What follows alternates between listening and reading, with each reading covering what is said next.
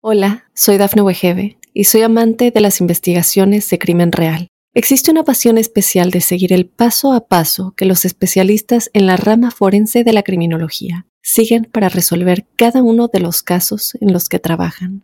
Si tú, como yo, eres una de las personas que encuentran fascinante escuchar este tipo de investigaciones, te invito a escuchar el podcast Trazos Criminales con la experta en perfilación criminal, Laura Quiñones Orquiza en tu plataforma de audio favorita.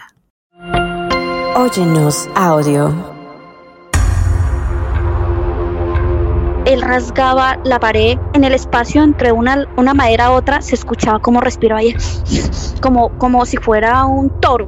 No tenía pies, es como si se le degradaran los pies, como si se perdiera en el agua y las manos eran largas y lo que más me impresionó es que no tenía, no tenía ojos se escuchaban los gritos, cómo saltaba al techo, iba de un lado al otro. Lo más impresionante fue que esta entidad hasta pasaba por debajo de la casa con uñas. Yo solamente podía ver a la, a la señora ya flotando, pero cuando yo comencé que ella me estaba llamando con una voz muy dulce y me decía, Giovanna, yo me paralicé.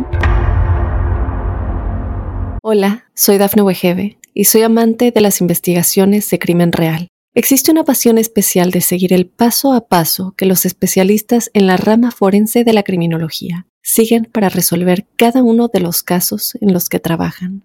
Si tú, como yo, eres una de las personas que encuentran fascinante escuchar este tipo de investigaciones, te invito a escuchar el podcast Trazos Criminales con la experta en perfilación criminal, Laura Quiñones Orquiza, en tu plataforma de audio favorita.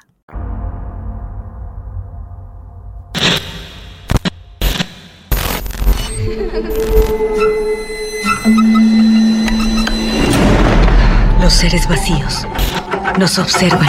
Hasta hoy se registran muchos reportes de actividad paranormal en él. Veo cosas que no puedo explicar. Hay alguien sentado en esa silla. Está aquí. El misterio está fundamentado en el silencio. Pero ya es hora de hablarlo entre todos. Esto es.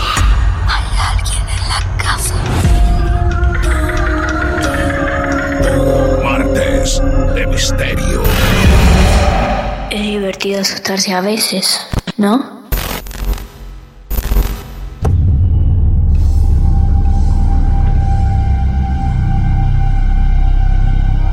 Me pregunto si será de noche, en este momento que nos estás escuchando, si la paz y la tranquilidad te rodean para prestar atención a un nuevo episodio de Martes de Misterio.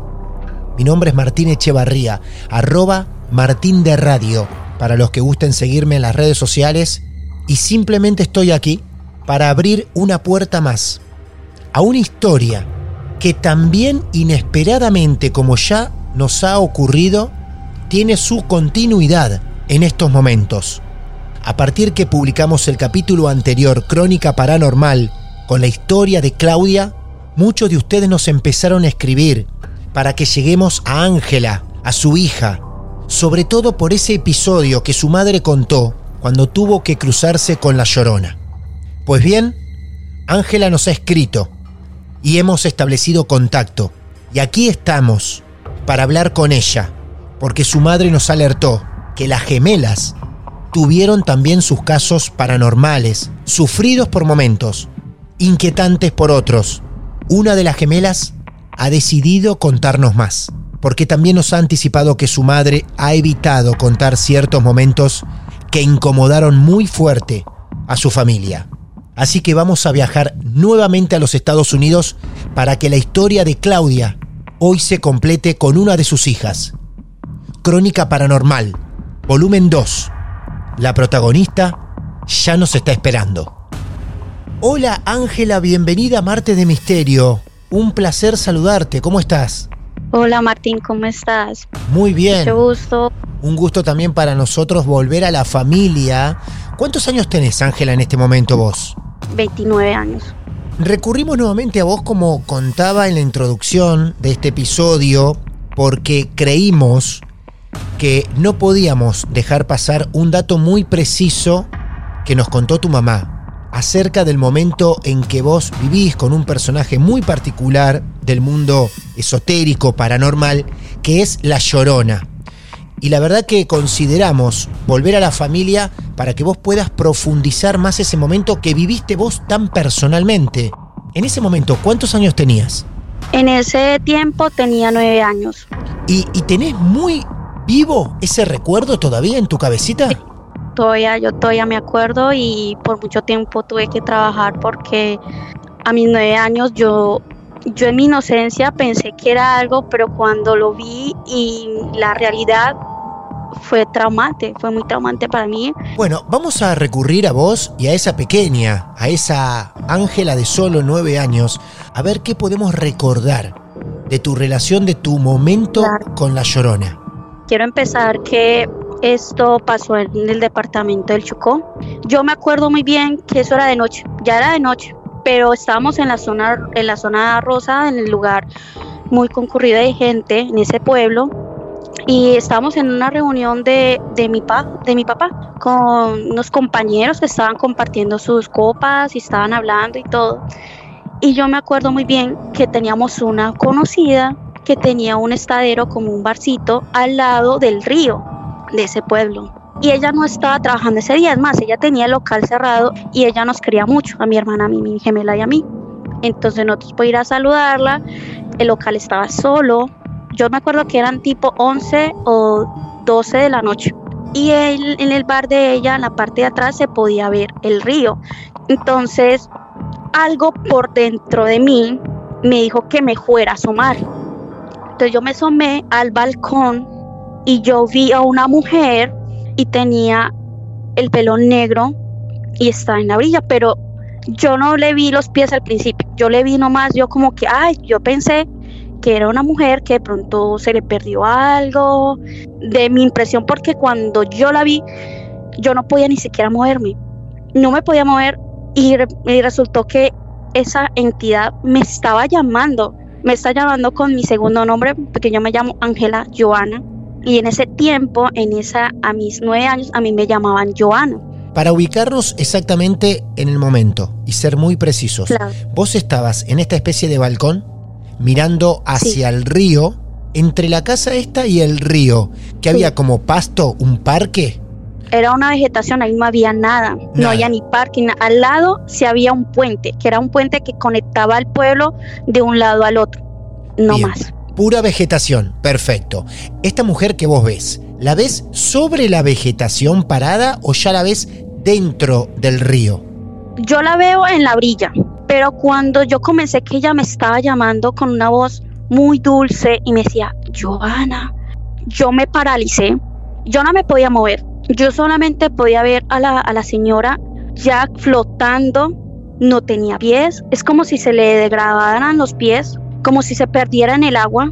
Ya después comencé a ver más facciones y las manos eran largas, larguísimas, y los dedos eran puntiagudos como si fueran las ramas y lo que más me impresionó es que no tenía no tenía ojos y las man los dedos y las manos eran como si hicieran un, un movimiento frenético como no sé cómo explicarlo solamente sé que las movía como como si estuviera temblando no sé y los dedos eran horribles cuando yo vi que esa mujer no tenía pies que las manos eran muy diferentes a un humano o una mujer y que no tenía ojos, yo, yo me quería zafar de eso porque yo sentía que yo no me podía mover, te lo juro, yo no me podía mover, no podía respirar y un momento a otro como que yo dije voy a orar y ahí sí como que reaccioné y me moví y yo lo quise, mami venga, yo llamé a mi mamá, ma, ma, se Claro. acercaron un montón de personas y me dijo, ¿qué le pasó? Y yo dije, mírela, ahí está, mírela. En un segundo, milisegundos, se desapareció. Y yo lloré. Yo dije, no, mami, ¿yo qué vi? Y yo en este lugar es de Colombia, de, antes de que a mí me pasara este, este suceso, yo sí escuchaba historias de La Llorona que decían que si se le aparecía a una persona, porque le iba a atormentar por mucho tiempo. Claro. Cuando a mí me pasó eso, yo dije, no, esta debe venir detrás de mí. Igualmente, vos nunca te moviste de ese balcón. Vos te sentías No, yo atra- atraída por su llamado porque te parecía muy dulce, por eso le prestabas atención, quedaste como hipnotizada ante esa imagen, pero vos nunca te moves, nunca te acercas al río. No, no, solamente yo alcancé a gritar. Y ya después como que cuando ya sí me tocó mi mamá, ya ahí sí me pude mover. Pero te lo digo, Matín, que fue el tiempo más largo que yo he vivido. Yo lo sentí como si hubiera sido media hora, porque Claro. yo sentí que yo luché para que esa, esa entidad no, me se, no se acerca. Y eh, te digo, este río es el más grande que hay en ese departamento, es el río San Juan. Y ya venía en la mitad, porque yo le vi, ya, lo- ya le había visto como los ojos, pues no tenía ojos, yo le, yo le vi como las, la, lo que, las características que lo que me impresionó es que no tenía pies, estaba flotando, el pelo a lo último como que se le degradaba, no, es algo inexplicable. Sí, sí, te Y entiendo. yo, mi, la gente que estaba ahí conmigo, que mi papá ya llegó y me dijo, ¿qué pasó? Y yo escuché y unos varios decían, ay, qué pesar, se encontró a la llorona. Vos hasta ahí no sabías que era la llorona, no sentiste ningún lamento, ese típico lamento que supuestamente No. muchos hablan de la llorona, eso vos no lo escuchaste. No lo escuché, solamente le escuché que me estaba llamando. Claro. Ángela, y con una voz muy particular. No, no he encontrado algo que compare a ese llamado, Qué bárbaro. pero sí puedo decir que lo, lo que me parecía más chistoso después era que siempre que pasaba, siempre la veía. Siempre la veía. En, la misma, en el mismo lugar donde la vi. Pero esta vez ya no me llamaba, solamente que me hacía algo así como las manos como que fuera. Varias veces en mi, en mi mente en ese momento no te puedo decir cuántas, pero nosotros llegamos a vivir, es más, llegué a vivir en ese pueblo y después de que llegué a vivir en ese pueblo siempre iba y siempre me la encontraba. Pero por, ya después con el tiempo, solamente un momentico y después se desvanecía. Pero en otra ocasión estaba con mi hermana gemela y estábamos viendo a ese lugar. Y entonces yo para no sentirme mal, yo le decía, ¿tú la ves? Y ella me miró y me dijo, sí, yo también la veo. ¿Es ella? Yo decía, sí, es ella. Y se vino como un fresquito en mi alma, como decía, ay, no, no soy, no soy yo la loca, Claro. no, no solamente me va a llegar a mí, sino que también mi hermana la ve. Entonces el dato interesante de esto fue que cuando yo llegué a vivir a ese pueblo, yo conocí a una niña, a una compañera. En ese tiempo tenía 10 años. Después de eso como que pasó un año y medio y yo estudié ahí con una compañera que vive muy cerca de, del barrio donde estaba esa, esa orilla del río. Y ella me dijo que la historia de ese lugar es que una mujer se ahogó ahí Ajá. con el hijo. Por tratar de, ayu- a- de ayudar a sacar el hijo, ella se ahogó en esa orilla. Qué impresionante. Estamos hablando de qué pueblo exactamente. Repetime el nombre. El departamento del Chocó, el pueblo se llama Tado. Tado. Tado. Esto es en Ajá. Colombia. Y el río San Juan, que pasa exactamente por ese pueblo. Sí, Quería destacar esto de la ubicación, Ángela, porque mm, Claro. si es una mujer que representa a las diferentes lloronas que van apareciendo en distintas partes del mundo, en México también, por ejemplo, quería marcar un lugar más en el mapa de donde se aparece Claro. este fenómeno que no sabemos si es universal, si es el mismo o son diferentes mujeres que representan a una madre, en este caso, buscando otros niños. entonces yo siempre asocié que era la llorona. Claro. Para mí fue la llorona. Qué increíble, qué preciso el dato. Me encantó esto que acabas de contar, Ángela, ¿eh? Claro, igualmente de, y quiero también contar Sí. eh, algo que también me pasó antes de eso y después de eso. Antes siendo más pequeña, no lo puedo creer. ¿Cuántos años tenías? Cuando me pasó lo que te voy a contar antes de lo de la llorona tenía 7 o 8 años en el departamento de Risaralda, en Pereira. Llegamos a un barrio que está muy cerca de- del aeropuerto de Pereira. La primera vez que yo vi esa casa, dije, esto tan raro. Es una casa muy rara. Primero porque la casa, toda la casa, pero una parte de la casa era solamente de, de madera, el piso era de madera. Entonces tú entras a la casa, te explico la casa. Tú entras a la casa y lo primero que tú vas a ver es un piso de madera, porque piso de madera, lo que abajo había un sótano y el, ro- el otro resto de la casa era piso de, de cemento. Ujú. Entonces tú entrabas en la sala y a la mano izquierda estaba una habitación y seguía la otra, la otra habitación que daba hacia el patio y estaba ya en la, al frente de la sala estaba la cocina y a mano derecha había una pieza. Pues esta casa no me gustaba y en esta casa me pasó unas cosas con mi hermana Gemela que, que nosotros hasta el día de hoy nosotros no, no sabemos. En esta casa fue cuando ella y yo soñamos con el hombre de sombrero. No puedo creer estos dos grandes acontecimientos al cual asistimos y qué nombres nos estás tirando, porque la verdad que la excusa era revivir en la medida que vos quieras ese momento siendo tan pequeña de la llorona, pero me acabas de tirar otro, otro de los grandes que por lo menos conocemos y nos cruzamos en Marte Misterio, como es el hombre del sombrero. Y nos pasó algo muy maluco con él en, ese, en esa casa. Ella y yo nos decíamos, esta casa no nos gusta y no nos gustaba estar ahí en esa casa. Yo soñé que él nos estaba agarrando, que nos quería coger y nos quería matar, pero era el sombrero grandote y el gabán. Y cuando ella se, se despierta de ese, de ese sueño o de esa pesadilla, ella me despertó súper asustada. Me decía, Joana, despiértate, míralo, míralo. Se veía el Ken, que efectivamente lo teníamos en el piso, estaba sentado encima de nosotros viéndonos. ¿Él estaba sentado arriba de ustedes? Sí, y nosotros no dejamos ese muñeco ahí, ese muñeco estaba guardado nosotros nos desmayamos. No, yo, yo, yo cuando ella vio eso, yo sé que ella y yo nosotros nos desmayamos, porque eso fue una impresión. ¿El Ken? Estamos hablando de el Ken de la Barbie. Sí, ese. Ustedes despiertan y tienen el Ken, pero ¿cómo se estaba sentada arriba de uno de ustedes? Estaba a los pies de mi hermana.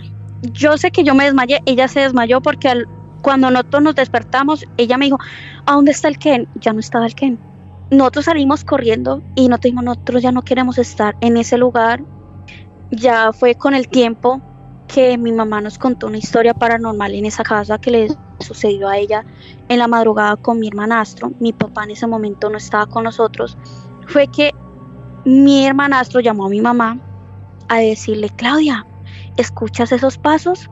Y mi mamá no, eh, cuando se quedan callados y se escuchaba tacones, se escuchaban pasos. Como te decía, en la casa al principio había la sala era de piso de madera y se escuchaba. Usted cada vez que alguien abría, cada vez que se caminaba, se escuchaba y se escuchaba muy duro. Pues mi mamá cuando escuchó eso dijo, ay sí, se nos entraron los ladrones. Se escuchaba como abrían es que la puerta de la cocina y mi mamá le dijo a él, hey, coja esa varilla que tenían casualmente en esa pieza, tenían una varilla de acero, y yo voy a coger el otro que hay allí y vamos a mirar que nos, nos van a meter estos ladrones. Se levantan y prenden la luz y no había nadie. No había nadie, no pasó nada, las puertas estaban cerradas. Pues mi mamá de eso dijo, no, esto aquí están espantando, esto está feo y lo que lo último que terminó de como decir ya vámonos de aquí, como que ya no queremos estar acá, fue que mi hermanastro, te explico, em, una de las piezas no tenía puerta porque era la que conectaba con la sala. Entonces uno entraba a la casa y se podía ver esa pieza y él, y él dormía en, ese, en esa pieza. Él dice que él se despertó porque comenzó a oler como a quemado, como que se olía muy feo. Cuando se despertó vio un perro gigante, negro, mirándolo con los ojos candela, como tenía los ojos juego. Yo me acuerdo que el otro día él dijo a mi papá que se iba a ir, le contó a mi mamá y nosotros dijimos, no, ya no, como que no vamos a querer más aquí. Nosotros nos mudamos de esa casa, nos fuimos para el Chocó. Esto siempre estamos hablando vos de pequeña y es un episodio anterior a tus nueve años y la llorona. Sí, eso fue anterior de La Llorona. Ah, por favor, qué bárbaro. Todo esto que nos estás contando y encima después te esperaba La Llorona. Y ese episodio que nos contaste al inicio del relato, qué tremendo. Con el tiempo, porque yo ya después como a los 12 años, 13, volvimos a Pereira, pero vimos en otro barrio, pero conocí a una persona que vivía ahí cerca donde nosotros vivíamos cuando yo tenía 6 años. Eh, conocí a una persona que me dio un dato de esa casa esa casa, como te decía que tenía un sótano, pues me vine a dar cuenta que en esa casa hacían rituales satánicos. Porque tenía un conocido que después esa casa la remodelaron, la arreglaron y en el sótano encontraron animalitos y ahí hacían rituales satánicos. Ajá. ¿Encontraron animalitos y qué más? Fetos, esqueletos de bebés. En el piso donde estaba el sótano cuando tú entrabas a la casa. Por eso cuando yo decía, porque tienen un sótano aquí en esta casa, es la primera, era la única en el barrio que tenía ese sótano. Pero Ángela, te hago una consulta. ¿Denunciaron ese hallazgo? No, porque ya con el tiempo, ya nosotros ya no hablamos con el dueño, ya, pues ya había pasado tiempo, pero yo con el tiempo dije, ay, con razón. O sea que ustedes se enteran de esos rituales cuando se van después de un tiempo de esa casa. Sí, de esa casa. Ajá, bien. Wow. Igual, después de, de lo que me pasó de la llorona, Sí. nosotros nos tuvimos que ir a ese pueblo fue porque a mi mamá y a mi padrastro le hicieron una brujería. Una persona, una amiga de ella, que era mejor amiga de, de nuestra familia, nos había hecho una brujería. Pues nos dimos cuenta fue porque esta persona llegó a vivir en el segundo piso, nosotros vivíamos abajo y ella vivía en el segundo piso. Resultó que nosotros todos los días escuchábamos como martillaban el, nuestro techo y en mi la cama de mi mamá resultó un líquido como si fuera orina. ¿En la cama Y de tu mamá? Sí, en el techo una como si fuera orina y caía directamente a la cama de mis papás. Ahora voy comprendiendo por qué tantos hechos paranormales escuchamos anteriormente, ¿eh? en el capítulo anterior a este, sobre tu mamá.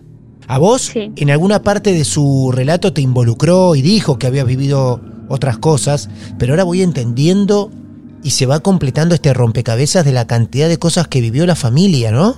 Para poder repasar esto un segundo, Claro. Digo, la introducción a este episodio fue La Llorona.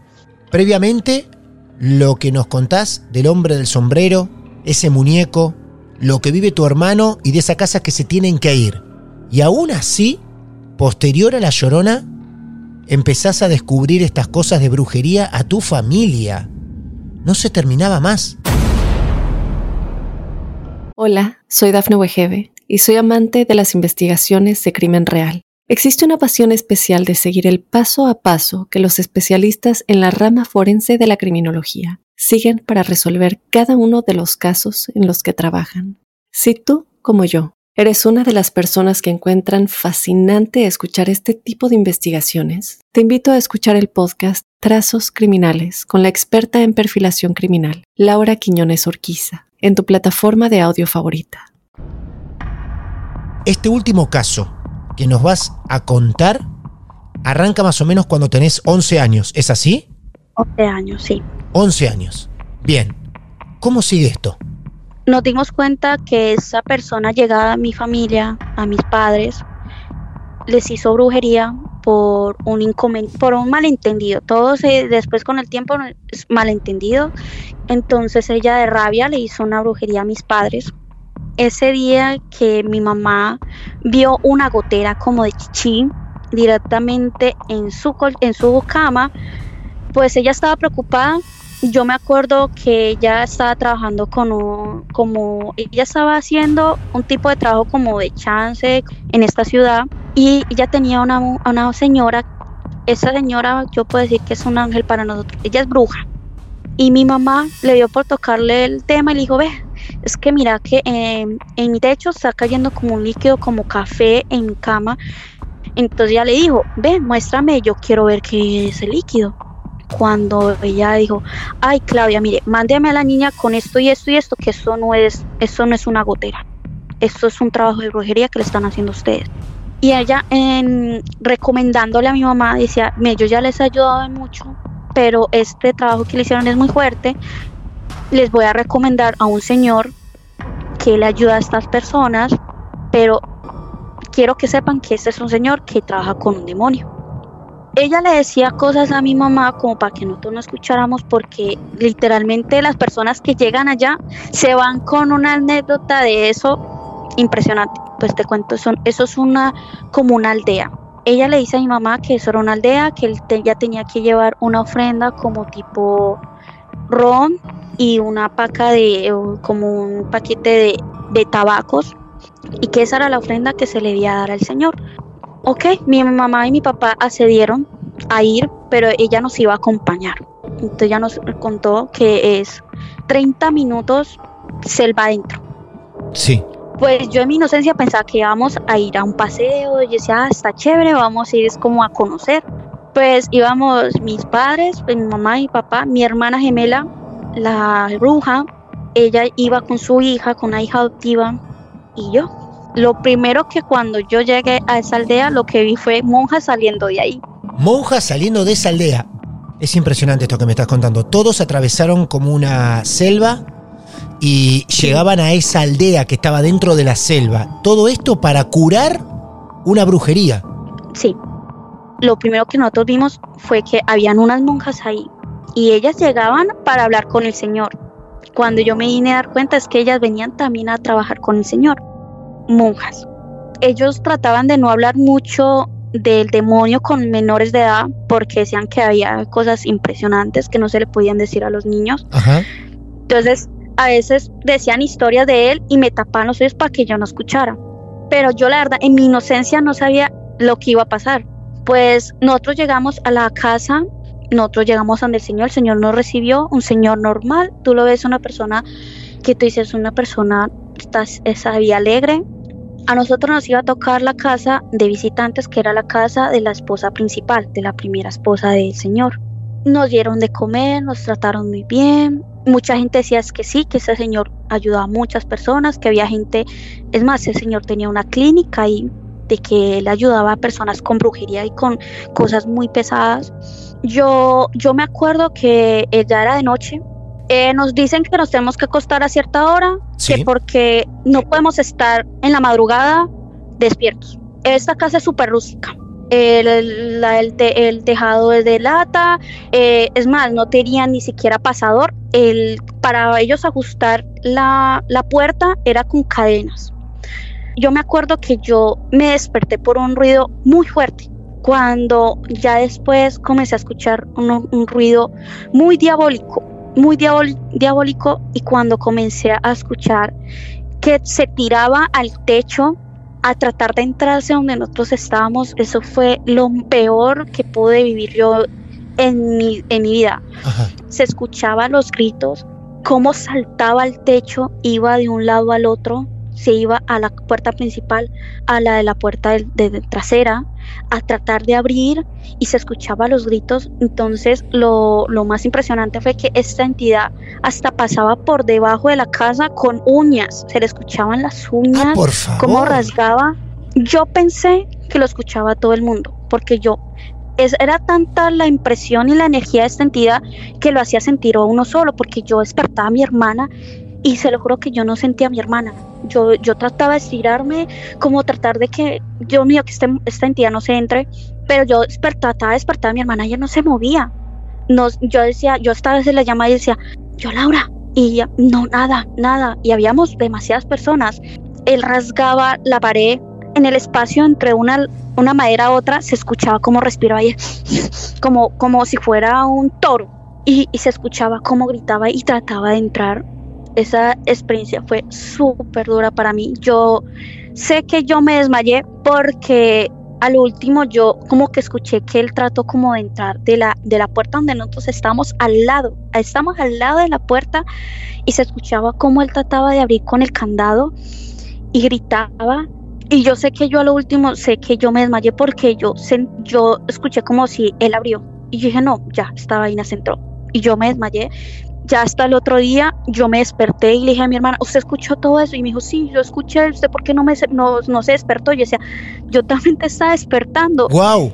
La energía era tan fuerte que hacía que nosotros nos sintiéramos solos y que no, no nos sintiéramos entre nosotros, porque yo cuando me di cuenta, la bruja está despierta, la, la hija adoptiva también está despierta, escuchó todo, mi papá escuchó todo, mi mamá escuchó todo, todos estábamos, pero no nos podíamos hablar entre nosotros, como que no podíamos reaccionar a esa cosa y todos lo escuchamos.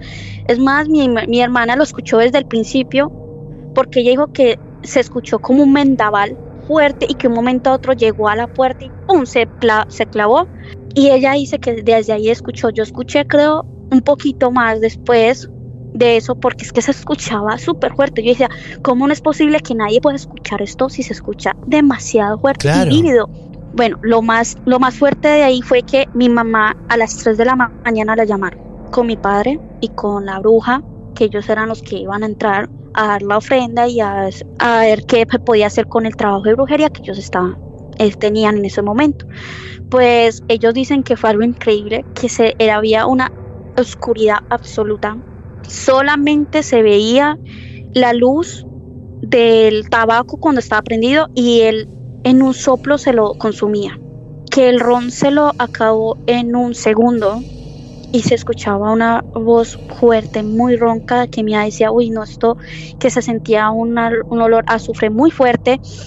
Entonces, esta entidad les dijo exactamente quién era la persona, quién era lo que, que les había hecho, que quién era y todo. Ya después, cuando mi madre le dice, ok, entonces, ¿qué nos pides para, para este trabajo, para que nos puedas ayudar? Pues resulta que la entidad le dijo, ¿y esas dos gemelas que tienes qué? Y mi mamá dijo, no, con las gemelas no. Y mi mamá dijo, no volvemos. Eso se quedó así, no volvimos, pero fue una experiencia muy fuerte para mí, marcó mucho. Mucha gente que va a ese lugar o que iba porque la persona ya murió, lo mataron, pero todas las personas que iban a ese lugar tenían una anécdota que contar sobre ese demonio. Ustedes van a ese lugar tan especial a ver este tipo como para que las liberen de esa brujería que ustedes tenían, ¿verdad? Sí. Bien, pero supuestamente parte de esa liberación eran ustedes a modo de ofrenda. Éramos nosotros en modo de ofrenda. Pero, ¿y esa bruja las conduce ahí a ustedes sabiendo eso? Eh, ella no sabía que iba a pedirnos a nosotros como ofrenda. Ah, no. Ya después él ya dijo, no, eh, dejemos ese así, no volvamos, eh, vamos a buscar otra, otro método de limpieza. Pues digo que esa, esa, esa, esa limpieza duró muchos años, estuvimos por un tiempo muy mal, pero gracias a después sí que ya mi mamá está libre de eso, pero fue un proceso largo. Me sorprende que tu mamá en el primer episodio haya obviado contarnos esto, ¿no? Es que son muchas, son muchos relatos aparte de ese, porque para, para todos fue muy impactante escuchar esa entidad y ella dijo, yo no lo vi, pero lo escuché y se sentía y se burlaba de nosotros. Él cuando mi mamá dijo no, con las gemelas no, se rió como en modo de, bu de burla, como diciendo, esta no sabe de lo que está haciendo. Qué impresionante. La verdad, hiciste muy bien en contactarnos, en alertarnos, Ángela, para decir, mamá contó hasta donde pudo, quiso, pero todavía hay más datos que compartir. La excusa, repito, era que puedas profundizar sobre la llorona y nos has regalado unos episodios tremendos, mucho más fuertes que los de tu mamá.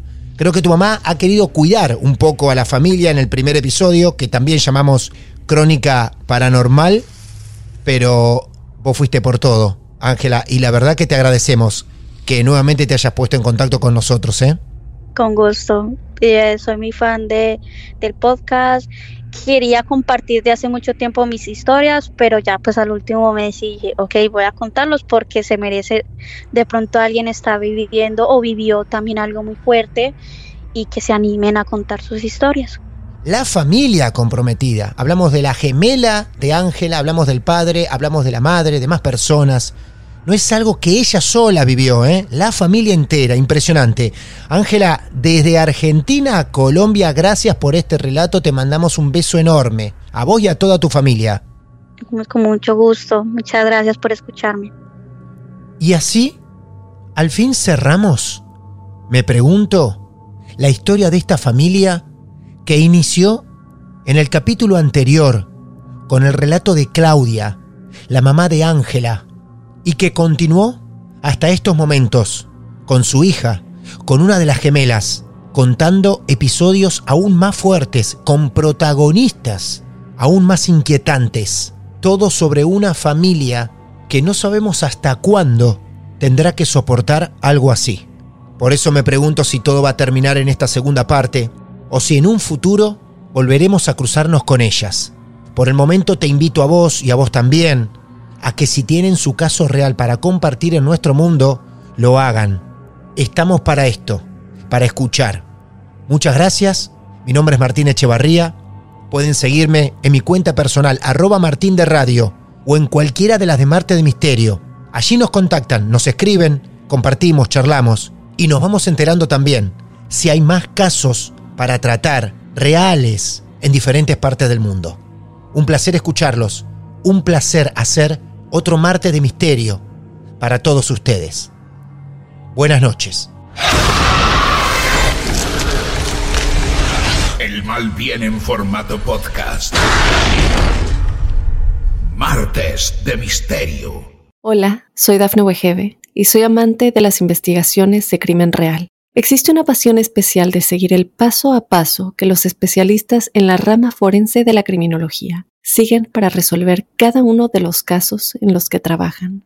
Si tú, como yo, eres una de las personas que encuentran fascinante escuchar este tipo de investigaciones, te invito a escuchar el podcast Trazos Criminales con la experta en perfilación criminal, Laura Quiñones Orquiza, en tu plataforma de audio favorita.